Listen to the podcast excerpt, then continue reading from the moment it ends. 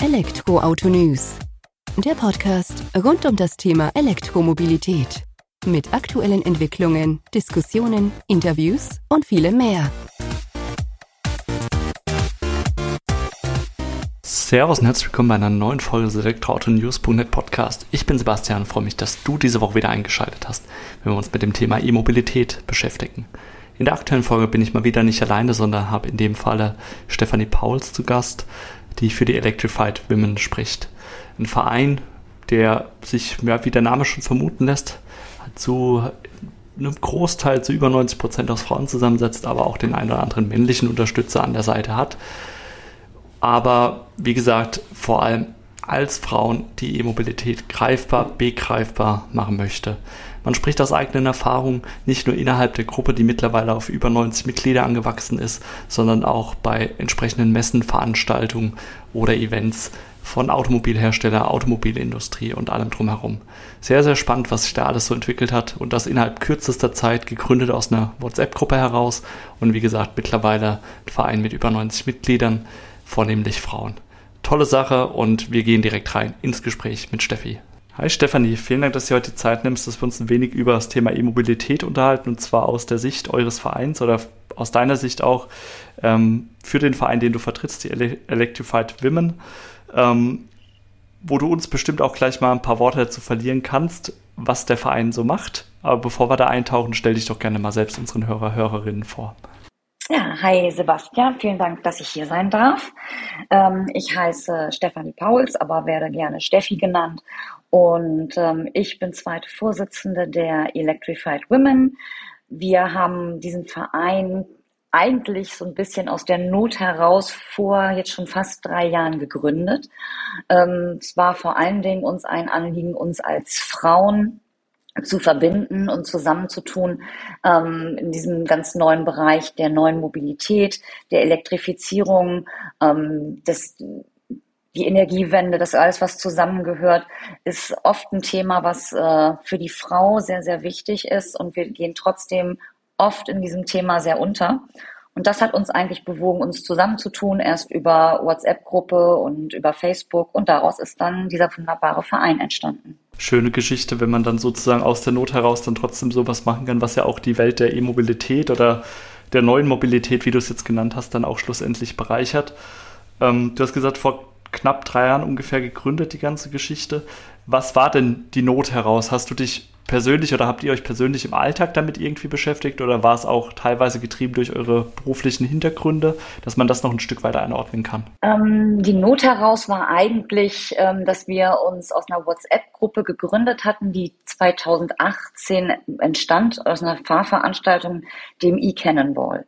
2019 ist diese Gruppe angewachsen. Da kam ich dann auch mit dabei, äh, mit dazu. Ich war auch beim E-Cannonball dabei, habe die Ani Kröger kennengelernt und Sanders, die jetzt auch mit dabei ist, und noch so ein paar andere Frauen. Und ähm, die WhatsApp-Gruppe wuchs. Wir fanden dann irgendwann, es braucht einen besseren Namen. Es wurde aus Frauen- und E-Fahrzeuge nach hin und her die Electrified Women, weil wir uns unter Girls nicht alle wiederfanden, unter Ladies nicht alle wiederfanden, aber unter elektrifiziert und Frauen haben wir uns alle wiedergefunden. Daraus entstand dann auch relativ schnell eine Facebook-Gruppe, wo wir gesagt haben, da bleiben wir wirklich, wir Frauen unter uns, weil wir dieses Thema einfach anders angehen und wir eben nicht in den sozialen Medien uns schämen wollen, Fragen aus Frauensicht zu stellen. Das äh, läuft auch seitdem wirklich sehr, sehr gut in dieser Facebook-Gruppe.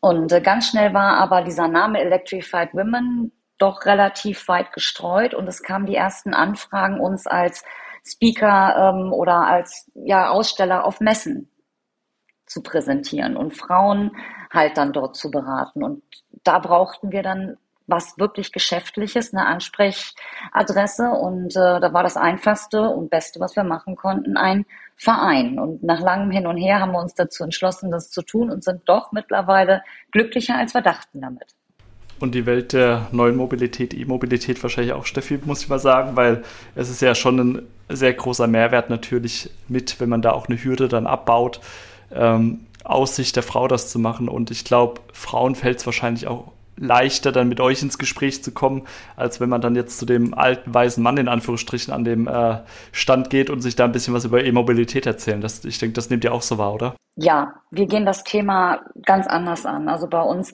liegt das Augenmerk nicht so stark auf die Technik oder die Motorisierung eines Fahrzeugs, sondern es ist doch erstmal, ähm, wie praktikabel ist es im Alltag. Die Fragen, die sich ja Männer dann im Endeffekt auch irgendwann stellen, bei euch ist es dann meistens, wie viel Anhängerlast kann es ziehen? Bei uns ist es, passen die Kinder hinten rein, kriege ich äh, Einkaufs vernünftig hinten rein, kriege ich den Hund hinten richtig rein. Und äh, also was natürlich auch manche Frauen interessiert. Man kann das nicht immer alles pauschalisieren, aber was bei den meisten hinten ansteht, ist dann doch erstmal die Motorisierung. Die kommt als zweites. Dass wir alle ein Spaßpedal haben, was wir gerne drücken, das möchte ich auch nicht von der Hand weisen. Spaßpedal ist eine schöne Umschreibung, habe ich jetzt so auch noch nicht gehört. Aber klar, also ich finde auch diesen Ansatz, wo du sagst, erstmal auf die praktischen Dinge im Alltag, auf die es ja auch wirklich schlussendlich ankommt. Äh, es wird ja wesentlich öfters vorkommen, dass man sein Kind oder seine Einkäufe von A nach B fährt, als dass man jetzt jedes Mal die Maximalleistung des Fahrzeugs dann ausfährt. Ja, und äh, es, geht dann ja auch weiter. Es ist ja nicht nur das Fahrzeug, äh, was man mehr aus der Frauensicht betrachten soll, was ja auch schieflich vernachlässigt wird, ist die Ladeinfrastruktur, die oft gerne in hinterletzten Ecken, an dunklen Ecken aufgebaut wird, was auch Männer bestimmt nicht angenehm ist, gerade nachts, aber für uns Frauen natürlich besonders unangenehm. Und das war uns vor allen Dingen auch ein großes Anliegen da, dass, dass wir Frauen da sichtbarer werden und äh, dann auch wirklich an die richtigen Stellen dann irgendwie mal uns wenden können aus Frauensicht. Das fällt ja mit so einem Verein dann auch einfach, also das Thema Ladeinfrastruktur in dunklen Ecken, das haben wir tatsächlich hier auch bei uns im Ort. Wir haben einen 50 kW Lader von ENBW und wenn du da noch 9 Uhr hingehst, ist die Tankstelle, wo er dahinter steht, komplett stockduster. Du hast keine Lichter dort und dann kannst du mit Taschenlampe darum. Also ich sag mal, meine bessere Hälfte hat da schon immer hier ihre Herausforderungen, aber mich hat es letztens dann auch gerade im Winter, wo alles stockduster ist, war das auch nicht das beste Gefühl, da das Fahrzeug abzuholen. Also schön, dass ihr das dann auch so angeht. Ich denke auch, da tun wir uns allen Gefallen mit, dass wir ähm, die Ladeinfrastruktur nicht nur äh, quantitativ, sondern auch qualitativ verbessern. Und ähm, da haben wir natürlich wirklich äh, mit unserem Verein tatsächlich uns gut aufgestellt, dass wir es also auch mittlerweile schaffen, als Expertinnen äh, geladen zu werden. Wir durften eine Vertreterin von uns, die Lisa Bohm, die ja auch zertifizierte Beraterin für Elektromobilität ist, mit in diese Runde schicken als Expertin von uns Electrified Women und sie hat also mit unseren Anliegen, die wir zusammengetragen haben, maßgeblich beim Masterplan 2 auch mitgearbeitet sozusagen in einem Online-Meeting. Was alles aus so einer WhatsApp-Gruppe heraus dann doch entstehen kann, sehr schön. Jetzt hast du ja schon umrissen, dass ihr da wesentlich mehr Frauen mittlerweile seid bei euch im Verein. Kannst du uns denn mal umreißen, wie viele Mitglieder ihr denn aktuell so seid oder wie denn ja auch die Entwicklung der letzten drei Jahre denn war? Also es fing an, wir haben uns ja gegründet äh, 2020 mitten im Corona-Jahr. Das äh, darf man sowieso nicht vergessen. Das fiel ja dann sowieso erstmal alles aus. Wir haben uns, glaube ich, als es gerade wieder erlaubt war, mit sieben Frauen zusammengesetzt und erstmal den Verein gegründet, denn sieben muss man sein haben den Vorstand und ähm, den, die, die, die Founder und die Ämter halt alle gegründet und sind ähm, dann auch einfach in, in die Arbeit reingegangen, haben jetzt mittlerweile knapp 90 aktive Mitglieder und circa zwölf äh, unterstützende Mitglieder. Das sind nämlich die Männer, die bei uns als ähm, unterstützende Mitglieder auch mitmachen dürfen. Sehr spannend. Also echt enormes Wachstum, Hut ab davor und zeigt ja auch tatsächlich auf, wie stark dann auch der Bedarf ist, sozusagen an einem Austausch innerhalb eurer ähm, weiblichen Gruppe sozusagen. Jetzt möchte ich kurz auf die Unterstützer eingehen. Hast du gesagt, zwölf Stück habt ihr da? Was übernehmen die dann für Unterstützung? Sind die dann, ich sag mal, für den Bühnenaufbau äh, tätig bei euch, wenn es dann an eine Messeausstellung geht oder auch tatsächlich operativ dann noch ein Stück weit? Also es sind im Endeffekt ähm, monetäre Dinge, die unterstützt werden oder das ist halt auch, äh, wir haben einen, der uns den Server zum Beispiel stellt. Das sind so diese Unterstützungsdinge, die passieren. Ähm, bei manchen ist es halt eine Spende für den Verein. Aber ähm, wir freuen uns natürlich immer über jede helfende Hand, wenn wir mal einen Messestand aufbauen. Aber im größten Teil, wenn wir aktiv werden, das machen wir dann doch schon wir Frauen selber. Selbst ist die Frau sehr vorbildlich, so wie ihr es genau. auch mit der Gruppe in die Hand genommen habt, macht er das dann auch. Was anderes hätte ich jetzt auch nicht erwartet. Aber nur das, was wir eben eingeordnet haben. Was sind denn so aktuell die Themen, die euch als Verein beschäftigen, mit denen ihr euch dann eben auch im Vereinsleben auseinandersetzt? Also Themen sind natürlich immer Social-Media-Auftritte, das möglichst weite Streuen der Elektromobilität, des Vereins, unseres Anliegens, einfach klopfen an die richtigen Türen, Kontakte knüpfen zur Autoindustrie, zur Politik, ähm, zu Menschen, die äh, Podcasts machen und die Elektromobilität voranbringen.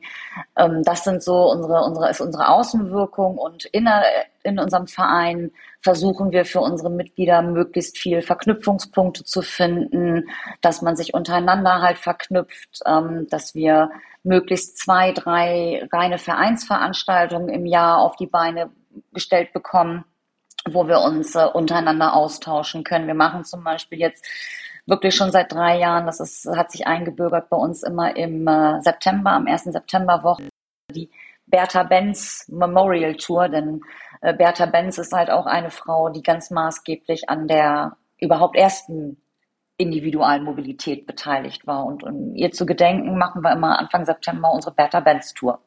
Schöne Sache. Also, und wenn ich jetzt eine Frau wäre sozusagen und hätte Interesse bei euch im Verein teilzunehmen, wie kann ich am besten Kontakt zu euch aufnehmen? Wie kommt man in den Austausch, um zu erfahren, dass das auch vielleicht tatsächlich das für mich ist, was ich mir auch darunter vorstelle? Also es gibt viele Möglichkeiten. Man kann uns über, als Frau kannst du in die Facebook-Gruppe Electrified Women ganz einfach reinbekommen, indem man uns drei kleine Fragen beantwortet. Ähm, da kann man uns Admins alle entweder direkt anschreiben oder einfach Fragen stellen. Die einfachste Sache ist wahrscheinlich auf unsere Internetseite zu gehen und äh, da kann man sich auch direkt und online anmelden. Aber wir sind, wir sind mit Telefonnummer, mit allem, mit E-Mail-Adresse im Internet vertreten. Man kann uns anschreiben, anrufen oder es einfach selber machen. Das ist schön, wenn man da auch dann so offen den Kontakt hat und äh, die Transparenz sozusagen gegeben ist, mit wem man es denn zu tun hat. Ich würde sagen, die ganzen Links packen wir natürlich dann auch in den entsprechenden Artikel mit rein, dass dann interessierte Frauen auch bei euch vorbeischauen können und direkt sozusagen den Kontakt aufnehmen können. Ja, das wäre doch super. Und was sind denn so eure Pläne für 2023? Habt ihr da schon konkret jetzt was auf dem Schirm, außer in Anführungsstrichen der Bertha Benz Memorial Tour, die sich ja auch sehr spannend anhört, vor allem weil sich da ja auch innerhalb kürzester Zeit dann innerhalb dieser drei Jahre dann schon so eine Art Rhythmus äh, draus entwickelt hat für euch? Ja, tatsächlich. Also wir sind jetzt schon äh, tatsächlich einige Sachen am Plan, die 2023 stattfinden werden. Bis auf, also wir haben natürlich diese festen Termine wie die Bertha Benz Tour zum Beispiel auch immer. Der E-Cannonball ist ein, eine schöne Veranstaltung, wo wir auch immer als Electrified Women die Möglichkeit haben, uns zu präsentieren. Dann ist noch eine Veranstaltung von einem Mitglied von uns geplant, die wohnt oben in Schleswig-Holstein. Die möchte eine Schleswig-Holstein-Rundfahrt äh, Anfang Mai anbieten. Und dann werden es hoffentlich wieder einige Messen werden, wie letztes Jahr das Sexy Cars Treffen oder vielleicht auch das, was du äh, mir vorhin erzählt hast, dass wir uns in Wien vielleicht wiedersehen. Also da kommen jetzt, ähm, denke ich, einige Sachen zusammen und wir sind ja bundesweit aufgestellt. Das heißt, ähm, wir werden auch vielleicht auf mehreren Hochzeiten mal tanzen. Das macht ja den Charme dann auch aus, wenn ihr da jetzt schon 90 aktive Mitglieder habt, dass ihr da ja auch ein wenig sozusagen mitspielen könnt und nicht immer nur der erste und der zweite Vorstand dann sozusagen ähm, ja vorstellig werden müssen bei solchen Events.